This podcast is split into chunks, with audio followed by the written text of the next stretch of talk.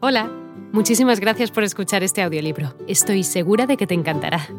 Me llamo Ana y a continuación podrás disfrutar de un previo del libro completo. Si te gusta lo que escuchas podrás descargártelo completamente gratis desde mi web, www.escúchalo.online. Un abrazo. Entre ellos el griego, hebreo, sirio, egipcio y arameo. Y conocía de música, historia y ciencias políticas. Además, era muy buena en matemáticas, literatura, astronomía y medicina, y conocía y entendía a la perfección el latín, aunque esto no se ha podido demostrar.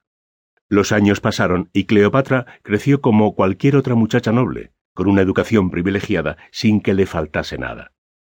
Pero en el año 51 a.C., el faraón Ptolomeo muere y finalmente deja el trono a Cleopatra, que entonces tenía 17 años, para compartirlo con su hermano menor Ptolomeo XIII, de 12 años de edad.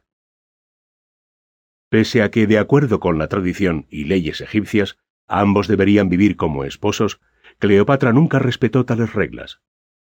Ahora con 18 años, y cada vez más segura de su enorme belleza y haciendo gala de su inteligencia y sensualidad, empezó a destacar en el manejo del gobierno.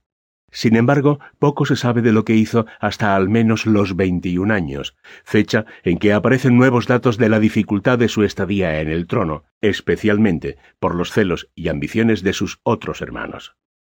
La misma situación egipcia era preocupante. Entre el 50 y el 49 a.C., los campesinos sufrieron graves hambrunas, se rebelaban y se unían a bandas de forajidos que causaban grandes males.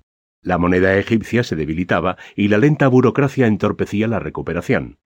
El país dependía cada vez más de Roma. Además, en su propio entorno familiar tampoco iban bien las cosas. Su hermana menor, Arsinoe, en desacuerdo con su política de ayuda a los romanos en señal de buena voluntad, aspiraba al trono y pronto surgieron las desavenencias también con su hermano esposo de Cleopatra, Ptolomeo XIII, muy joven y manipulable, que era prácticamente manejado por tres consejeros muy hostiles a ella. El eunuco llamado Potino, el general Áquilas y el retórico Teodoto.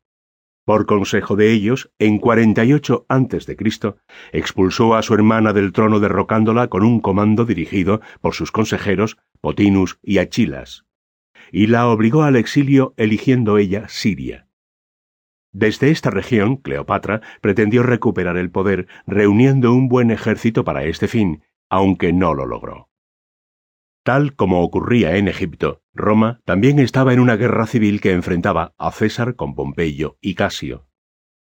A finales del año 48 a.C., Pompeyo, que había perdido en sus batallas contra César en Farsalia, huyó a Egipto buscando refugio.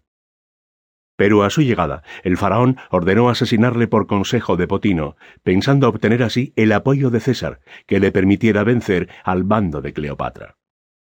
Sin embargo, al general romano, que arribó a Alejandría unos días más tarde, en persecución de su rival, no le agradó la decisión, pues su intención era capturar a Pompeyo, su gran amigo de armas, con vida o quizá incluso perdonarle. Devastado, Julio César lloró ante la cabeza cortada de su amigo y rival. Fue un mal comienzo para las relaciones de César y el soberano egipcio, pero un buen indicio para Cleopatra. Cleopatra conoce a Julio César.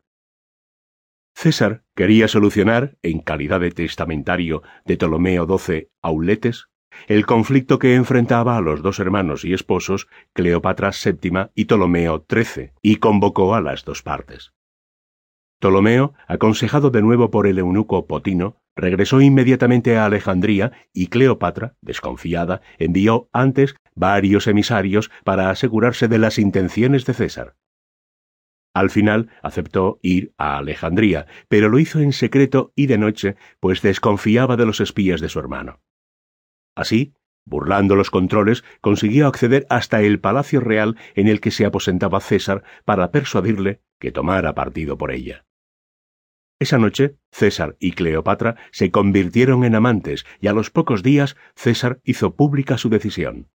Cleopatra sería coronada reina. Ptolomeo XIII se quedaría con la isla de Creta, y sus hermanos Ptolomeo XIV y Arsinoe serían responsables de Chipre.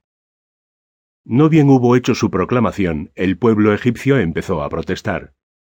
El eunuco que influenciaba al joven Ptolomeo XIII, ahora desprovisto de su trono, lo persuadió para rebelarse y con ellos también marchó Arsinoe. Así empezó la batalla por Alejandría. Hola de nuevo. No está mal para ser solo una pequeña muestra, ¿verdad? Si te ha llamado la atención, recuerda que encontrarás este audiolibro completo y gratis en www.escúchalo.online.